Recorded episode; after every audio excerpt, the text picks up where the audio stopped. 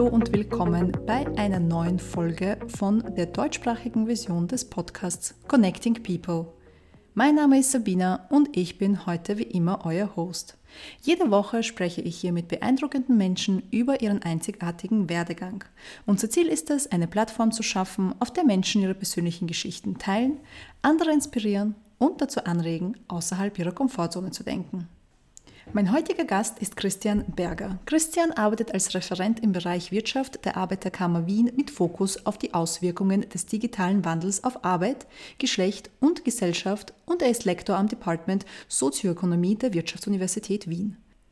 Christian hat einen Hintergrund in Anthropologie, Recht und Sozioökonomie und war unter anderem Forschungsassistent am Institut für Arbeits- und Sozialrecht der Universität Wien. Er ist auch Experte für den Ausschuss für die Rechte der Frau und die Gleichstellung der Geschlechter des Europaparlaments und eine der Sprecherinnen des Frauenvolksbegehren. Außerdem beratet Christian Organisationen und Unternehmen in den Bereichen Social Innovation, Gender Equality und Diversity Management. Ich habe mit Christian unter anderem über seinen Werdegang, das Durchbrechen von elitären akademischen Systemen und die feministische politische Ökonomie gesprochen. Zusätzlich möchte ich hier noch eine werbefreie und persönliche Empfehlung abgeben, und zwar für das Buch Überforderungen. Es ist geschrieben von Magdalena Baran-Scholtis und Christian Berger und es beschäftigt sich mit verschiedenen Facetten gegenwärtiger feministischer Themen und Theorien. Wir haben natürlich alles für euch in den Show Notes verlinkt nun lasst uns mit dem spannenden Gespräch beginnen. Enjoy!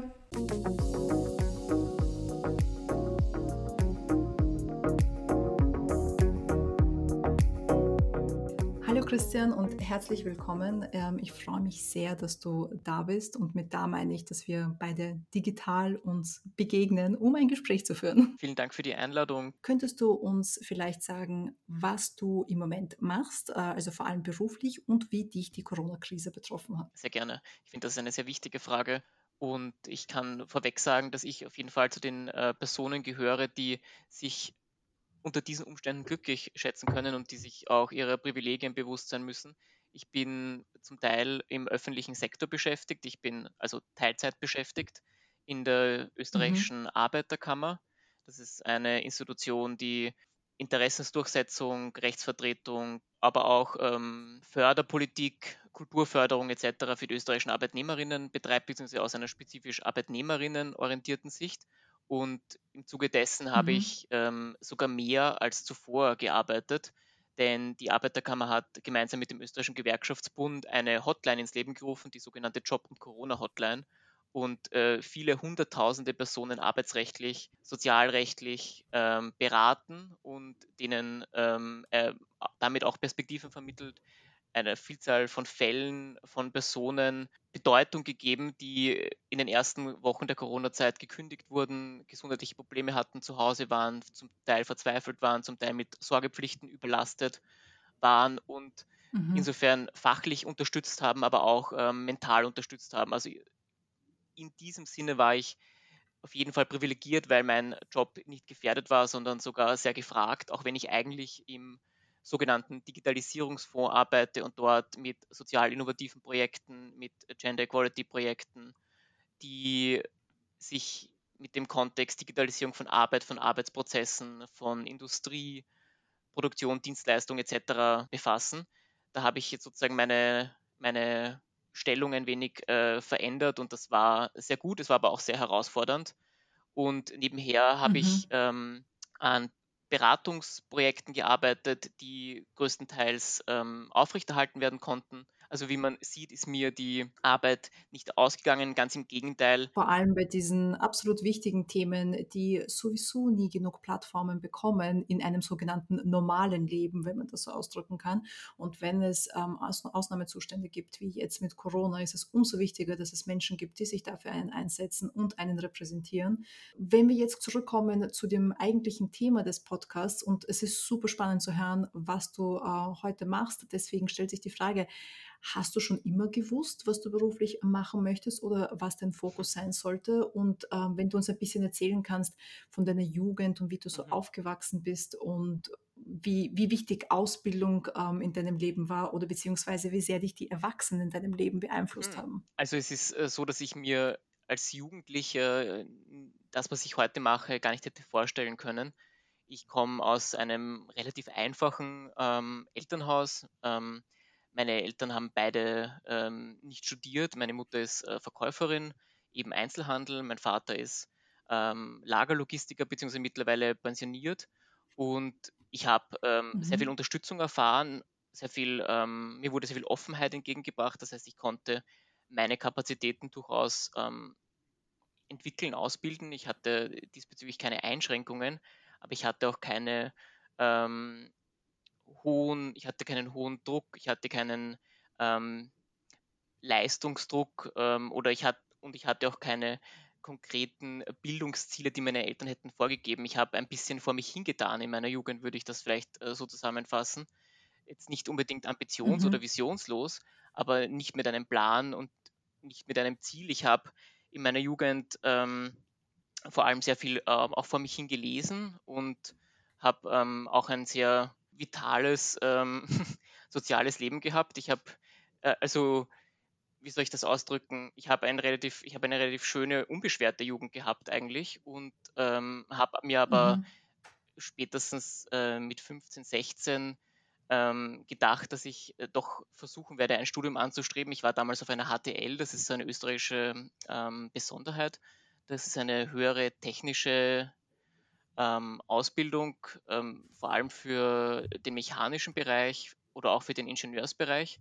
Und mir ist halt relativ schnell klar mhm. geworden, mhm. dass ich, obwohl ich diese Jahre dort ähm, absolvieren werde können, nicht unbedingt äh, eine Karriere als Textilingenieur ergreifen werde. Das war meine Ausbildung, also Textilindustrie, Textilmechanik. Äh, und ähm, zu mhm. der Zeit habe ich mir überlegt, dass ich ähm, vielleicht eine medizinische Ausbildung machen werde, entweder als Sanitäter, Notfallsanitäter oder auch ähm, dass ich das Medizinstudium wagen werde. Mhm. Das hat sich dann bei mir aber ähm, letztlich nicht so ergeben. Ich habe damals mich 2011, 12 war das, glaube ich, ähm, entschieden, als Sanitäter meinen Zivildienst zu, ver äh, zu verbringen. Das ist in Österreich ähm, das Äquivalent, das zivile Äquivalent zum, Bund äh, zum Bundeswehrdienst. Habe entdeckt, dass das natürlich eine, ein Bereich ist, der hochfordernd ist, ähm, aber der sozusagen ähm, die Probleme, die gesellschaftlich produziert werden und die sich auch in den Körpern von Menschen niederschlagen.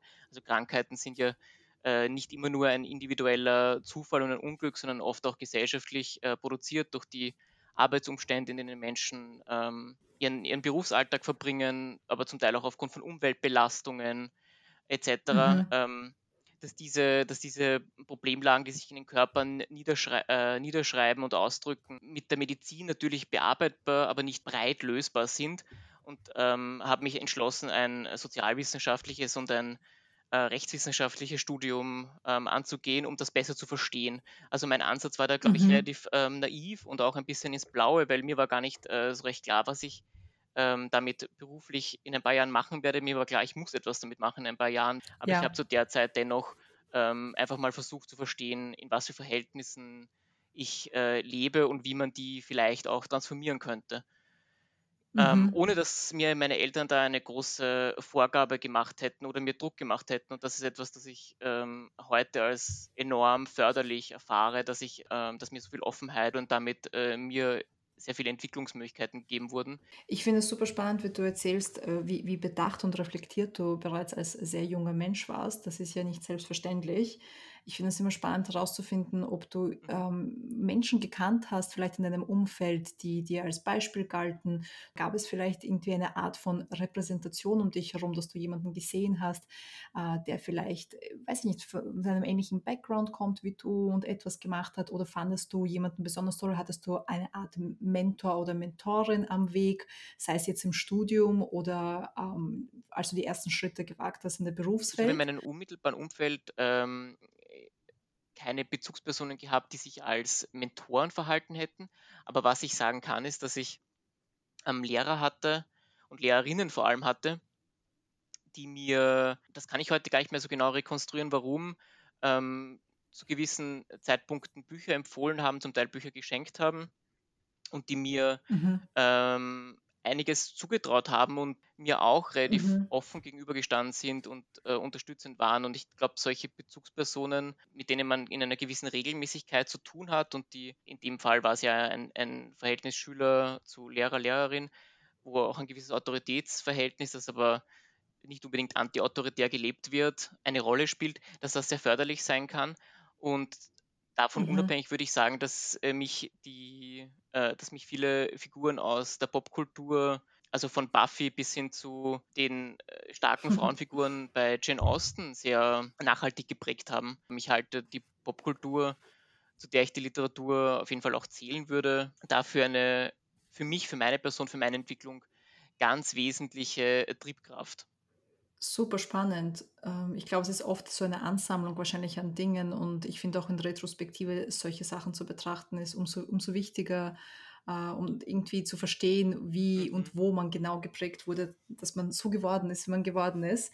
Und glaubst du, die Tatsache, dass du dich eben so viel fokussierst heutzutage auf gesellschaftliche Strukturen und vor allem eben diesen Fokus hast auf Geschlecht und, und wie das in der Gesellschaft wahrgenommen wird oder wie Frauen wahrgenommen werden, glaubst du, kommt das auch davon oder gab es irgendwie einen mhm. Punkt in deinem Leben, wo du gedacht hast, das ist genau das, was ich machen möchte? Mhm. Es ist ja nicht selbstverständlich, muss man schon fast sagen, dass sich Männer so einsetzen für diese Themen. Ja, nicht nur ähm, das Einsetzen, das ist ja dann doch relativ spät gekommen mit äh, Mitte 20, sondern dafür interessieren. Mhm. Also was mich natürlich ähm, relativ früh bewegt und geprägt hat, das war, dass ich nicht übersehen konnte, dass es einige ähm, Schieflagen gab und einige mhm. Elemente, Komponenten, ich weiß nicht genau, wie ich, das, äh, wie ich das am besten beschreiben soll, aber vielleicht eh so, die mhm. das Leben von Personen sehr früh ähm, sehr einschränken und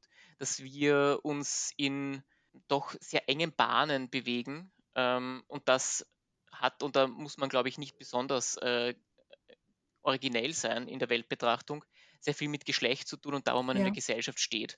Aber wie das jetzt natürlich ähm, im Konkreten funktioniert und wie das alles zusammenhängt, zu verstehen, ist ja nicht, ähm, ist ja damit noch lange nicht, äh, noch, noch lange nicht erledigt. Also mich hat vor allem da auch das Interesse daran geleitet, zu verstehen, wie es äh, so weit kommen konnte, wie Gesellschaften, Geschlechterverhältnisse so werden konnten, wem das nützt, wem das schadet und warum ähm, diese ähm, ungleichen Relationen, die wir in der Gesellschaft vorfinden, so nachhaltig fortbestehen können. Und da mhm. stoßt man halt schnell darauf, dass damit Interessen verknüpft sind und auch äh, Interessen, die, ähm, würde ich sagen, fragwürdig sind. Also Interessen nach Aufrechterhaltung mhm. von Macht, äh, Status, ähm, Einfluss in Wirtschaft und Politik. Und da kommt man natürlich sehr schnell zur Frage der Demokratie. Und ich finde, wir haben mhm. ein sehr reduziertes, sehr ähm, auf die institutionelle Politik fokussiertes Verständnis von Demokratie. Ähm, aber wenn man sich überlegt, wenn man sich die äh, Leitung ähm, von Unternehmen ansieht, ich meine, äh, auf gesamteuropäischer Ebene liegt zum Beispiel der Männeranteil in den höchsten Entscheidungsgremien von börsennotierten Unternehmen bei 95 Prozent. Das ist eine, finde ich, sehr dramatische mhm. Zahl es ist absurd, absurd ja. und das ist äh, aus dem Jahr 2020. Also das ist nicht, ähm, das ist nicht mal so ein paar Jahre äh, alt, sondern es ist eigentlich, das sind eigentlich die brandaktuellen Zahlen. Ähm, und wenn man sich dann nochmal mhm. ähm, überlegt, ähm, wie das dahinterliegende ähm, Vermögen, ähm, ob wir jetzt von Aktienvermögen sprechen oder von Vermögen, äh, das mit Verfügungsmacht über äh, Betriebe, Produktionen äh, zusammenhängt, verteilt ist, dann ist klar, dass ein ziemlich großer Bereich unserer Gesellschaft oder unseres Lebens nicht demokratisch ist. Und mich hat immer sehr mhm. stark irritiert, dass wir uns damit zufrieden geben, dass nur so ein sehr geringer ähm, Teil unseres Lebens ähm, tatsächlich demokratisch gestaltbar ist und demokratisch abläuft. Und das ist vermutlich so eine Diskrepanz und so eine auch eine Dissonanz, eine kognitive Dissonanz, in der auch, äh, in der wir alle leben müssen, weil es sich das von heute auf morgen nicht ändern wird und auch nicht ändern kann, ähm, äh, mhm. zurechtfinden müssen. Aber ich dachte mir auch immer und ich denke mir nach wie vor, dass das etwas ist, das sich ähm, damit, dass man es versteht, dass man sich ähm, organisiert und dass man politisch handelt, auch verändern lässt. Und ich muss sagen, es ist natürlich auch eine Art ähm, Motivation und äh, es gibt natürlich sehr viel Kraft äh, zu wissen, dass sich äh, soziale Verhältnisse ähm, verändern lassen. Ähm, das haben ja auch die letzten Jahrhunderte gezeigt. Es ist ja nicht, es ist ja, nicht, ähm, es ist ja sozusagen nicht alles äh, undemokratischer geworden, auch wenn, also wenn wir aktuell sagen müssen, dass sich natürlich ähm, einiges autoritär zuspitzt auf der Welt. Ähm, ja. Aber diese Option, dass, äh, oder diese Ahnung, dass es ähm, Lebensformen und gesellschaftliche Formationen gibt, die sehr viel demokratischer, sehr viel offener und auch unabhängig äh, von Geschlecht, von sozialer Herkunft freier gestaltbar, lebbar sind, die finde ich äh, einfach äh, sehr attraktiv und ich finde, es ist, es ist wert, Zeit darauf aufzuwenden, das zu verstehen und dann daran anschließend Energien aufzuwenden, das zu verändern. Würdest du sagen, dass sich die, deine Einstellung zur Arbeit, die du machst, verändert hat mit den Jahren, weil du eben begriffen hast, wie gewisse Konstrukte funktionieren? Ja, ganz bestimmt. Wobei ich auch hier wieder sagen muss, dass ich ähm, das Privileg habe, dass ich äh, hauptsächlich Arbeit machen darf, die nicht äh, fremdbestimmt ist. Es ist äh, sozusagen eine sehr spezielle Situation, aus der ich spreche und mir ist klar, dass die ähm, eine sehr privilegierte ist. Das heißt, mein Blick auf Arbeit hat sich natürlich ähm, verändert. Es ist so, dass ich ähm, losgelöst von meiner eigenen Situation und wenn wir das jetzt auf die, auf die politische Arbeit ähm, umlegen, schon so empfinde, dass Arbeit, wenn sie eben politisch ist, wenn sie gesellschafts- ähm, und zukunftsorientiert ist, wenn es darum geht, ein besseres Leben letztlich für alle vorzubereiten oder darauf hinzuarbeiten, plötzlich natürlich keinen Zwängen oder mit ähm, Druck verknüpften Charakter hat, wie sie, wie es hat, wenn man in, wenn man in regulären Lohnarbeitsverhältnissen steckt. Wie gesagt, ich finde das selber sehr spannend, weil ich natürlich in gewissen Situationen damit konfrontiert bin und ich weiß, wie, wie anstrengend das sein kann, wenn man eben extrem versucht, etwas zu verändern, in, mhm. äh, nur innerhalb von einer Branche, sagen wir mal, die bereits eingestaubt ist und ja. absolut stur ist und Veränderung nicht annimmt. Und ich fand es einfach nur spannend zu hören, wie sich so die Einstellung zur Arbeit oder auch eben die Wahrnehmung der Arbeit, die man macht, verändert mit der Zeit, je länger man Teil auch irgendwo davon ist ja. ähm, und versucht, Veränderung äh, mitzubestimmen. Ich glaube, man darf, wenn man ähm, mit Ansätzen arbeitet, die transformativ sind, ob das jetzt in, im Bereich Ökologie ist, ob das im Bereich ähm, Arbeit ist oder im Bereich äh, Geschlechtergerechtigkeit, wie auch immer, ähm, nicht äh, damit rechnen, dass es sich morgen alles ändert, sondern es ist tatsächlich halt Arbeit auf ganz vielen, auf tausend Plateaus und man mhm. muss ähm, sehen, dass die Handlungen, die man setzt, vielleicht auch erst in in fünf, in zehn Jahren ihre Wirkung zeigen. Ähm, die Rechtswissenschaftlerin Catherine McKinnon hat für diese Dynamik der sozialen Veränderung von Social Change den Begriff äh, Butterfly Politics geprägt. Ähm, mhm. In Anlehnung an den, an den Butterfly-Effekt. Eben, dass die Bewegung auf der einen Seite einer, einer Erdkugel auf der anderen einen Wirbelsturm auslösen kann. Das ist natürlich eine sehr romantisierte Vorstellung, mhm. aber das soll letztlich nur bedeuten, dass politisches Handeln und die Wirkung von politischem Handeln in ihrer Wirkung nicht linear ist, sondern sehr komplex. Wir können, wir investieren sozusagen, wenn wir heute auch sehr viel mühsame Arbeit machen, insbesondere auch im Gleichstellungsbereich, wo, wo man denkt, man dringt sozusagen nie durch, man durchbricht äh, gewisse Barrieren nicht, äh, mhm. darf, man, darf man nur, wenn man es jetzt sozusagen vielleicht in der eigenen Organisation, in dem einen Prozess nicht geschafft hat, nicht annehmen, dass es nicht mittelbar doch Effekte hätte. Es sind immer Menschen in diesen Situationen involviert, die Lernprozesse durchmachen, die gewisse Erkenntnisse weitertragen, sich weiterentwickeln und auch Prozesse und Strukturen verändern sich nicht immer nur disruptive. Also mhm. es gibt sozusagen auch ähm, Veränderungsprozesse, die insbesondere dort, wo es äh, darum geht, einerseits, dass Interessen verteidigt werden. Wenn wir im Gleichstellungsbereich sind, dann ist es oft auch so, dass wir dort männerbündische Strukturen äh, vorfinden, also wo auch wirklich konkrete Personen ähm, ein Interesse daran haben, dass ähm, ihre Position und dann vielleicht auch die Position des jungen Mannes, der nachkommt und der ihnen ähnelt, gesichert mhm. ist, ähm, darum ringen, dass äh, sich das nicht ändert. Es gibt, äh, es gibt sozusagen eben diesen konkreten Interessen, aber eben auch die Eingeschriebenheit von Geschlecht in diese Prozesse und Strukturen. Und wenn man ähm, versucht, Prozessen und Strukturen Geschlechtergleichstellung oder ähm, einen Gender Equality ähm, Moment einzuschreiben, dann ist das eben ein, ein Prozess, der äh, nicht, äh, nicht äh, linear verlaufen kann, weil es sozusagen mhm. unterschiedliche ähm, Triebkräfte gibt, die auch gegeneinander wirken. Das heißt, hier dauert es einfach und hier muss man dem auch einerseits Zeit lassen, andererseits aber darf man keinesfalls nachlassen. Ja. Ich finde es wahnsinnig wichtig, was du ansprichst und ich danke dir auch für diese gute Zusammenfassung. Ich glaube, äh, ich hätte es nicht besser sagen können. Äh, junge Menschen fragen oft, wie lange noch, wann verändert sich ähm, etwas, wie, wie lange muss ich noch dagegen pushen? Mhm. Und äh, du hast viele, viele wichtige Dinge angesprochen, wie eben, dass es sich nicht nur linear bewegt, wie das Strukturen komplizierter sind und ähm, man auch natürlich global schauen muss, aber auch lokal, wo man ja. anfängt und was es für Auswirkungen hat.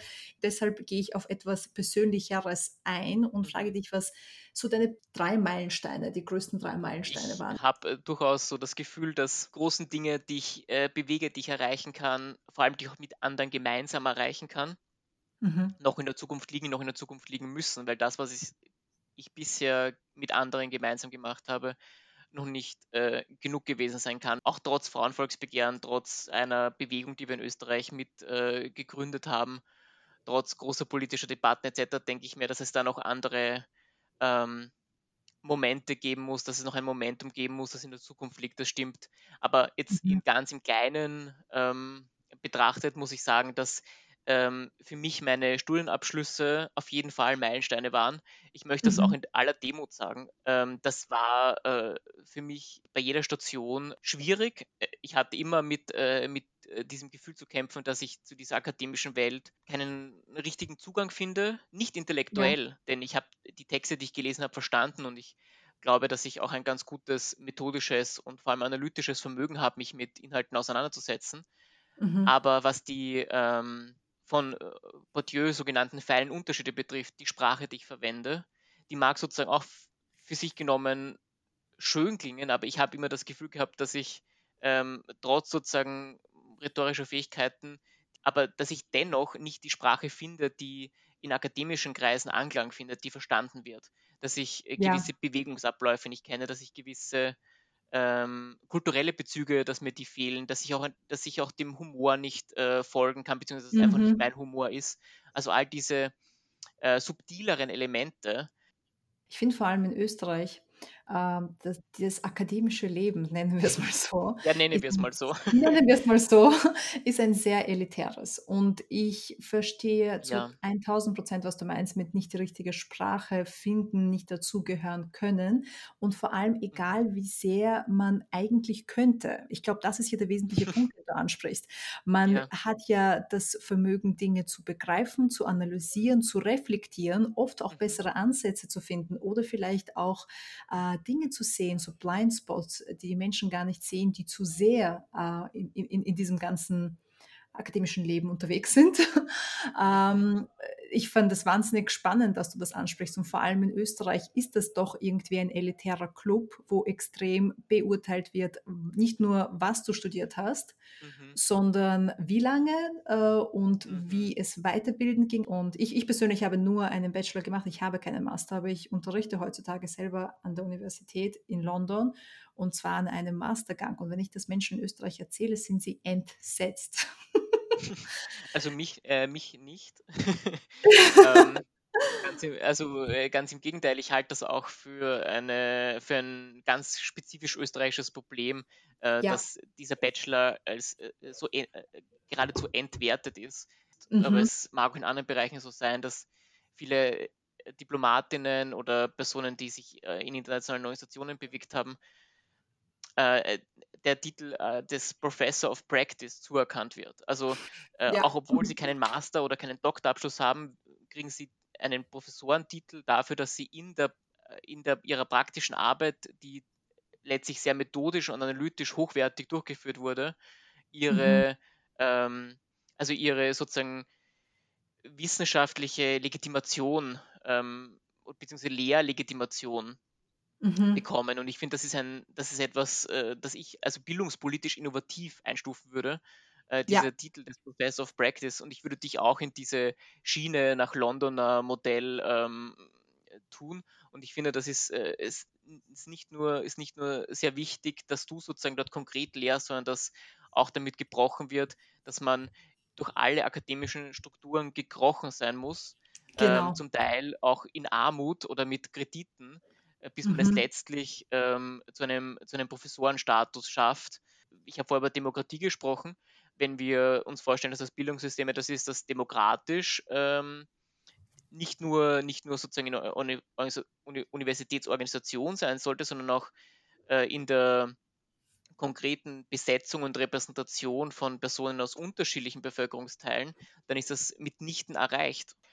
Ich bin auch sehr passioniert, was das Ganze betrifft, äh, dass wir ähnlich in Österreich ein bisschen so die Barriere durchbrechen, äh, Wichtigkeit von Titeln und eben, wie du richtig gesagt hast, das ist ja auch alles ein Teil von diesem erwartungsvollen Werdegang und was ja. als Erfolg definiert wird oder wann richtig. Menschen äh, dich als etwas, ähm, wie, soll man sagen, äh, als jemanden sehen, der der Gesellschaft was bringen Da klingt ja ganz viel sozusagen an traditionellen, auch überkommenen Vorstellungen an und damit müssen wir brechen. Deswegen finde ich es sehr gut, dass du das angesprochen hast, weil auch damit ja. sind ja Stereotype verknüpft, die auch ganz viel mit Geschlecht zu tun haben. Also wer ist ein genau. akademischer genau. Leistungsträger? Das ist in der Regel keine ähm, ähm, Alleinerzieherin, die äh, vielleicht noch nebenher Teilzeit arbeitet und weil dieses Stereotyp eben der ähm, äh, promovierte Mann Mitte 30 ist, der seine steile Karriere an der Universität beginnt, wird mhm. es auch, weil es sozusagen einerseits wirtschaftlich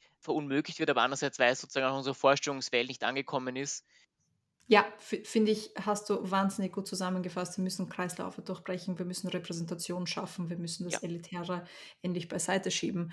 Ich würde dennoch dir trotzdem die Möglichkeit gerne geben, den dritten Meilenstein auch noch auszuführen, äh, be bevor, wir, bevor wir ganz äh, in, in, in die Frust des akademischen Lebens fallen. ich würde sagen, dass ich mir auch ähm, bezogen auf meine berufliche Laufbahn, auf meine professionelle Laufbahn, meinen äh, dritten Meilenstein neben dem politischen noch in der Zukunft liegt, auch noch in der Zukunft vorstelle. Also mhm. im Grunde habe ich erst den Anfang äh, gemacht äh, mit dem ersten Meilenstein, der da war, äh, meine Studienabschlüsse. Und ein Teil des politischen Meilensteins war natürlich das Frauenvolksbegehren, das äh, in, für meine 20er Jahre ähm, sicher sehr prägend war und eine mhm. wichtige politische Erfahrung war, die ich gemacht habe. Das möchte ich nicht missen, aber ich denke, da ist noch Luft nach oben. Und äh, wir haben schon ein wenig über die Zukunft gesprochen, vor allem wie wir uns die Zukunft vorstellen und was wir uns ja. wünschen für die Zukunft. Aber was glaubst du, ist so deiner Meinung nach die Fähigkeit der Zukunft, mhm. also the skill of the future, auf den sich vielleicht die nächste Generation fokussieren sollte? Also ich denke, ähm, ein wichtiger Skill, das ist die Fähigkeit zur Sorge. Mhm. Zur Sorge um sich, aber noch viel mehr uh, die Sorge um andere und auch die Sorge um Gesellschaft bzw. das gesellschaftliche Prinzip Sorge. Ich denke, es ist, ähm, das ist die Fähigkeit, individuell wie gesellschaftlich der Zukunft, dass wir es schaffen, ähm, gesamtgesellschaftliche Verantwortung für Sorge und auch die Institutionalisierung einer Ökologie der Sorge zu schaffen, mhm. die es uns ermöglicht, dass wir unser Verständnis von Wohlstand letztlich ändern und an der Sorge um das Lebendige, an Prinzipien der Nachhaltigkeit und auch am Reichtum sozialer Beziehungen neu ausrichten. Ich glaube, ich komme jetzt einfach zur letzten Frage, mhm. ähm, um das Ganze abzurunden. Wir haben mit dem jüngeren Ich begonnen, mit der Jugendzeit ja. und dem Finden von sich selber, wenn das überhaupt möglich ist. Deswegen beende ich gerne den Podcast auch mit dem jüngeren Ich. Wenn du zurückgehen könntest in der Zeit und dir einen Ratschlag geben könntest, also einen einzigen, was wäre Ich würde das? sagen, Fokus auf das Wesentliche. Und wenn ich was dranhängen darf, ähm, dazu gehört, ähm, gerade in der Jugend die Chance zu nutzen, so viel zu lesen wie möglich. Es wird später immer schwieriger. Mhm. Und zum Wesentlichen gehört auch, dass man Risikos eingeht ähm, und die eigene Radikalität äh, entdeckt und entwickelt und sich nicht im Zuge der weiteren Jahre Veränderungen Lebensbeschwerungen davon abbringen oder unterkriegen lässt. Und ich glaube, der Fokus ist auf das Wesentliche zu richten und da steckt mitunter all das drinnen, was ich jetzt schnell sagen konnte, aber noch viel, vieles andere auch. Vielen, vielen Dank, Christian. Das war ein fantastisches Gespräch und ich bin mir sicher, dass unsere äh, Zuhörer und Zuhörerinnen vieles mitnehmen konnten. Vielen, vielen Dank. Es war mir ein Vergnügen. Äh, danke fürs, äh, für das tolle Gespräch und danke fürs Zuhören. Mehr Infos über unsere Gäste befinden sich in den Show Notes oder auf unserer Webseite sabina.com. S-A-B-I-N-N-A.com. Du kannst uns natürlich auch auf Instagram finden und zwar unter Connecting People Podcast. Connecting People ist ein wöchentlicher Podcast und neue Folgen kommen jeden Freitag. Falls du Lust auf mehr hast, schau doch bitte vorbei bei unseren englischsprachigen Folgen. Diese findest du auch auf Spotify, Apple Podcast oder direkt auf unserer Webseite. Ah, und wenn du schon hier bist, gib uns gerne eine Bewertung und lass uns wissen, wie es dir gefallen hat. Wir hören uns nächste Woche.